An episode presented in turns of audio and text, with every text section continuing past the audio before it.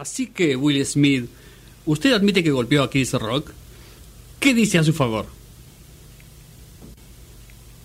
Señor Smith, su silencio lo incrimina más y más. No, señor Smith, no desquite su ira conmigo. ¡Atrás! ¡Atrás! Se, se, ¡Señor Smith! ¡Ah! Es una recreación, nunca pasó.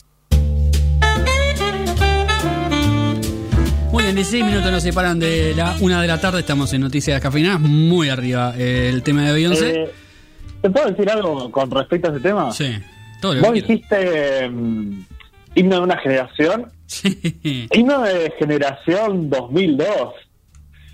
Este es un tema recontra principio del milenio. Sí, sí, sí.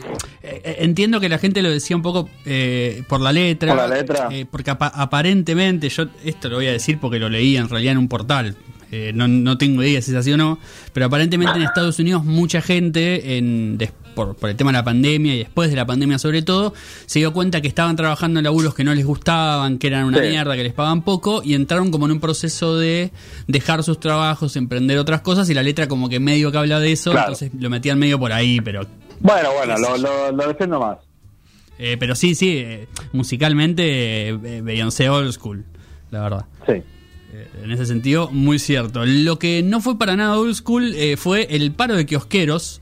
Em, me parece maravilloso, toda esta noticia me parece maravillosa conceptualmente. Eh, en principio, eh, digamos, estoy muy sorprendido por saber que, que hay una entidad que los nuclea a, a los kiosqueros, que se llama la Unión de Kiosqueros de la República Argentina, también conocido como la UNCRA.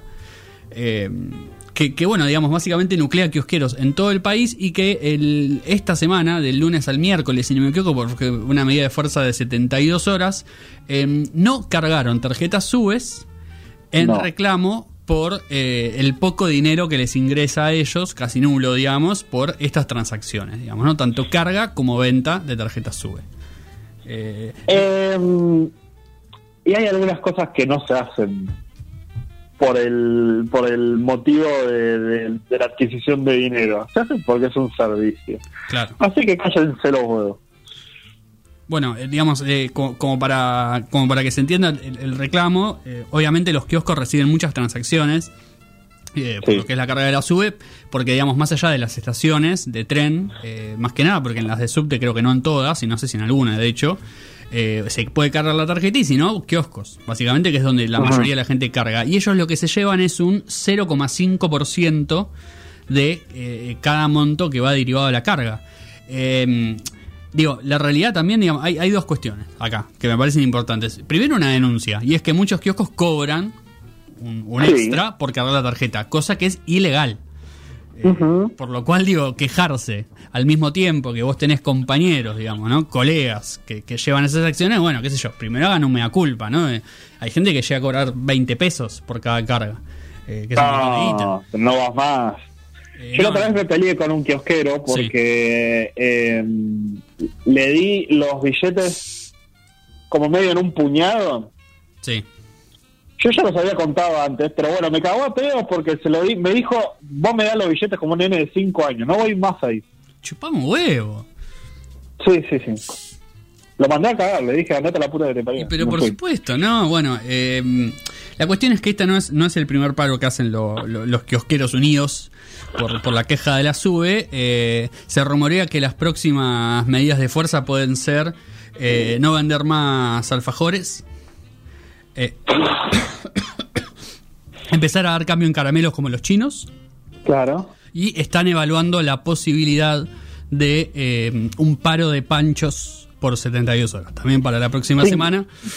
Pancho sin condimento para todos. Pancho sin condimento, claro que bueno, son un poco la- las únicas medidas que pueden tomar los kiosqueros, porque la realidad es que la no carga de sube lo único que genera es puteadas para con Sí, todos sí. ellos eh, y no para, Em, para la gente, ¿no? Te hago una, una consulta, porque creo que en la nota decía mm, que tenían costos por, por, el, por el servicio.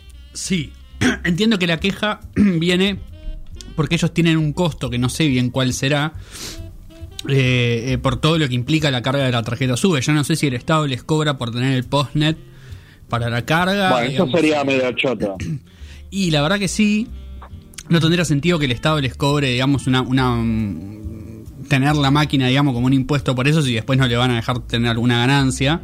Eh, al mismo tiempo, un poco lo que decías vos, ¿no? Es un servicio y, en algún punto, qué sé yo, si el Estado reglamenta que, que tiene que haber en los kioscos, porque convengamos que, que solo se cargan en estaciones es incómodo, porque hay gente que viaja en Bondi y no va nunca a una estación de tren. Sí, está, está lejos. Claro, mucha gente vivía a kilómetros de, una estación de tren, eh, pero bueno, todo esto también fue en realidad porque eh, esta gente de los kiosqueros unidos argentinos le había pedido una reunión al ministro de Transporte, el tipo obviamente no se las dio, eh, y ahí empezaron con esta cuestión de, esta medida de fuerza que la verdad es que nada, no influye mucho. Eh, es más, yo lo comentaba más porque me divertía el concepto de un paro de kiosqueros que por el hecho de, de la sube. Eh, sí.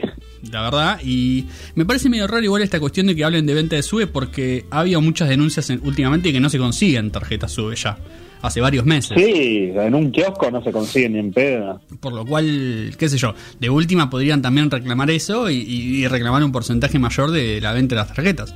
Yo no sabía que la venta de las tarjetas subía para el Estado, honestamente.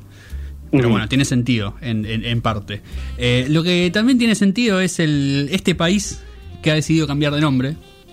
Sí. Eh, es un país muy emblemático, es un país muy conocido acá en Argentina eh, consumimos mucho de su, de su contenido cultural.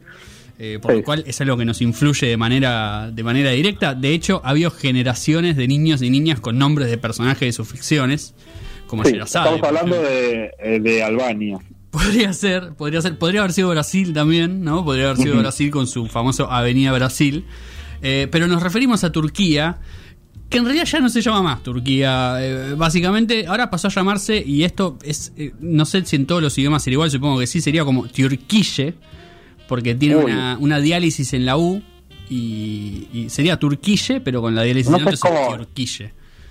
O sea, no, es, medio judía la, la, pronunciación. Sí, sí, sí.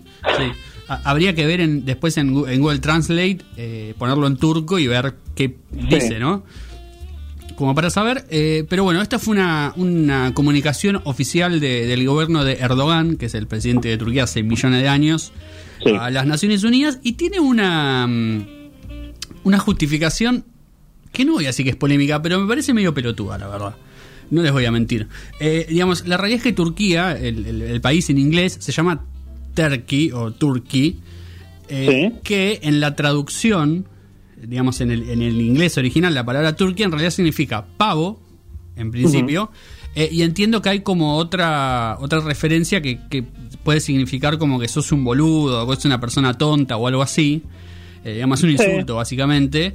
Eh, por lo cual, el, el, gobierno de Erdogan dijo: Che, esto, cuando la gente googlea Turkey, le aparecen más fotos de pavos que fotos de Turquía.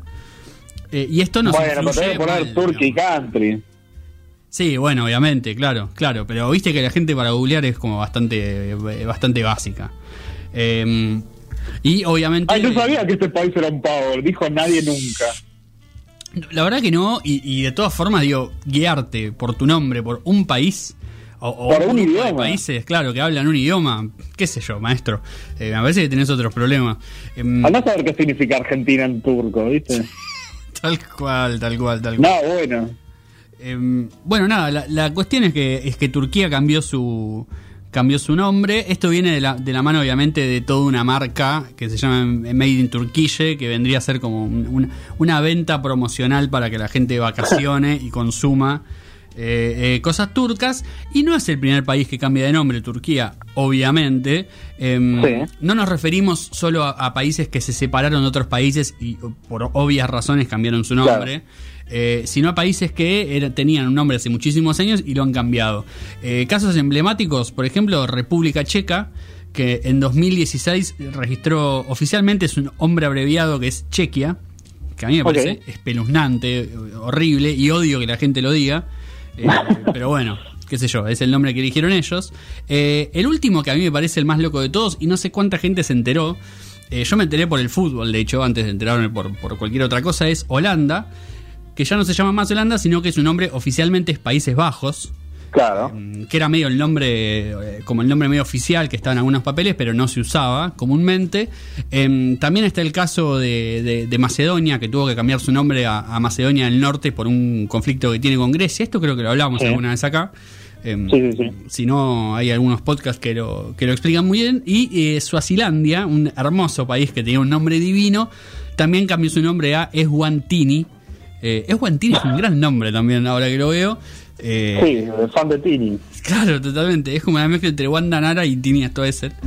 Eh, pero Suazilandia también era un nombre fantástico. Eh, pero bueno, esos son algunos casos de, de- de países que han cambiado de nombre. En África es algo que suele suceder, pero más por esto que, que les digo de eh, países que se pelean, una Claro. fracción que se separa y se ponen otro nombre, etcétera. Eh, pero bueno, no, no lo contamos para este caso. Recuerden entonces, si tienen amigos turcos, si quieren viajar a Turquía o quieren acaso referirse a ese país, ahora es Turquille con diálisis en la U y con Y. Muy bien, eh, muy fácil de pronunciar.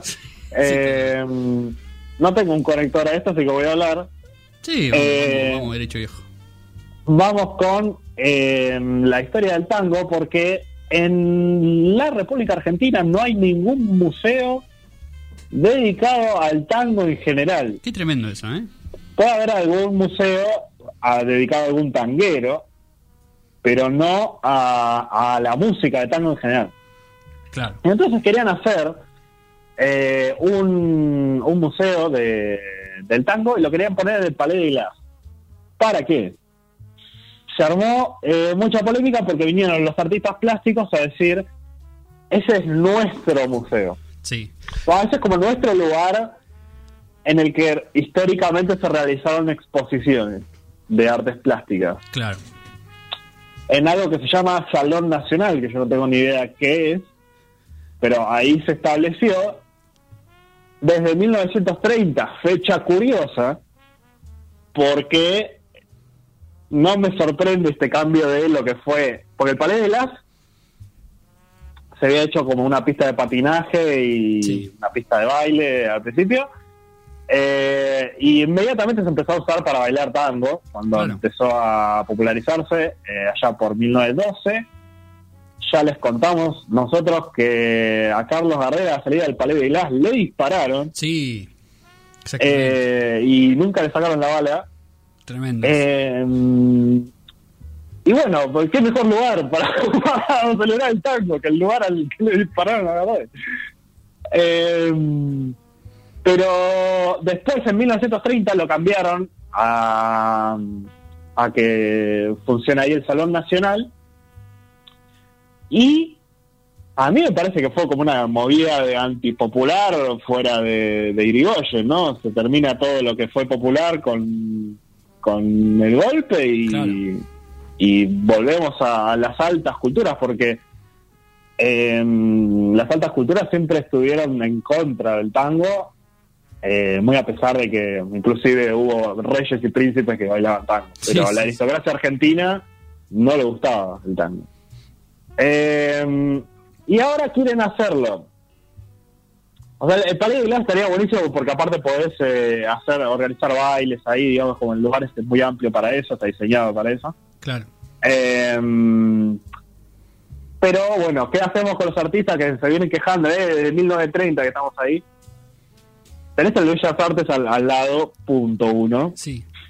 Eh, pero lo querían usar, lo querían poner al edificio de la Cámara de Senadores de La Plata ¿Qué? para hacer eh, el Salón Nacional de, de Artes Plásticas, Mm, eh, que está al pedo, que es enorme, es muchísimo más grande que el País de la de hecho, pero está en La Plata y ¿quién quiere a la, clava, la Plata? Nadie. claro, tal cual. Y eso que La Plata es un, es un lugar de, de mucho esparcimiento cultural, igual. Sí, O sea, no, tampoco pero bueno, locura. es el Buenos Aires de la B, yo le digo, sí. Sí, sí, totalmente. Eh, que, que bueno, nada, es muy pintoresco, está perfectamente organizado. a mí me gusta mucho La Plata, pero soy de la B. Sí, sí, sí, sí, sí. No, no es tan lindo como Buenos Aires para nada.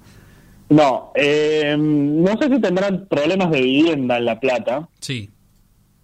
pero en Australia, en Adelaida específicamente, eh, sí, y en todo el mundo. Hay, hay problemas de, de acceder a una vivienda en alquiler a relativo poco dinero, ni hablar de comprar. Claro. Y en, en una publicación eh, se muestra un mono ambiente que tiene un cubículo de vidrio que se, se supone que es el baño ducha al lado de la cocina. La cocina ni siquiera viene con horno igual. Ay. Eh, y todo esto te puede salir 134 mil pesos argentinos por mes. Ah, mierda. Eh, es terrible y nada, el vidrio está apenas esmerilado a la altura importante, Claro. Pero digamos que vos estás viendo y asumiendo y mm, escuchando todo lo que está pasando ahí al lado. No podés invitar a nadie. No, no, no. No. No, no, no, no, es un departamento para que nadie vaya de visita y si va de visita que no tenga ningún tipo de emergencia. Muchas, muchas quejas al respecto, también ilustrativo de, de toda esta crisis que estamos viviendo y la gente que se refería a esto como la primer casa que construiste en el CID. Tal cual. Porque es así. Pones una ducha en medio de la cocina. ¿Por qué no? Porque es más barato. Porque es más barato, Eh, claro. Tal cual. Y sí, Tal cual, tal sí, cual. que las paredes salen plata. No, es que aunque sea le hubieran puesto un Durlock, que decís, bueno, se escucha, pero por lo menos no se ve. No, es, es, eh, es- es terrible. Eh, lo que es terrible son estos dos personajes, Sí. eh, Boris Johnson y Vladimir Putin. Que Boris Johnson salió a decir, eh, a criticar la, la guerra en Ucrania, diciendo, mm, si Putin fuera una mujer, no, esta guerra no estaría pasando porque es una actitud de masculinidad tóxica la invasión eh, de Ucrania. Bueno, no sé si tan masculinidad tóxica o mala inteligencia, intereses históricos pelotudos, no sé. Eh, muchas, muchas causas para la guerra. Eh, pero bueno, Vladimir Putin salió a responder diciendo, eh, por ejemplo, al respecto solo quiero recordar los hechos de la historia reciente, cuando Margaret Thatcher tomó la decisión sobre el inicio de las hostilidades contra Argentina Claro. Por las Islas Malvinas. Ahí una mujer decidió iniciar acciones militares. Nada, es... eh, Alberto Fernández no, no resolvió el machismo, lo resolvió Putin. No, es increíble. Es el gran líder del feminismo, eh, eh, Putin, recordándolos tanto, ¿no? Eh, y bueno, nosotros que nos tenemos que poner en un medio muy extraño entre estos dos países que no son muy agradables. No, no, es tremendo porque aparte Boris Johnson se debe haber sentido un estadista cuando dijo esa frase. Como, no, mira, esta es la que te tiro. Ah, con, ahora". con esta me compro a todas las feministas, ¿no sabes? Claro, no, no, no. Increíble, increíble. Eh, la verdad, tristísimo igual. Sí, sí, sí. Tristísimo el nivel, o sea, el nivel de, de- de debate, porque ni siquiera es que le están diciendo cosas que diga, bueno, no sé, invadiste Ucrania porque querés dominar el, el- el- no sé, el Claro. negro, qué sé yo, no. O sea, una estupidez atrás de la otra. Eh, Sí, sí, sí. En esto pierden el tiempo en vez de sentarse a la mesa a, claro, a negociar una paz, ¿no? claro, exactamente, exactamente. Eh, pero bueno, Boris Johnson, ojalá que no, que no se vaya nunca porque nos deja grandes momentos, todo el tiempo. Sí, señor. Putin un poco menos, Y- ya a esta altura. Y el que nos deja buenos momentos siempre es Soda Stereo. tal cual. Eh, vamos a escuchar el Languis, la versión de, de doble vida, que me encanta, nada, los, los vientos, los teclados, es la verdad que un, un disco y un tema que está buenísimo, muy eh, infravalorado, Languis. Totalmente. Y seguimos con más música después con The Verb y un disco tremendo.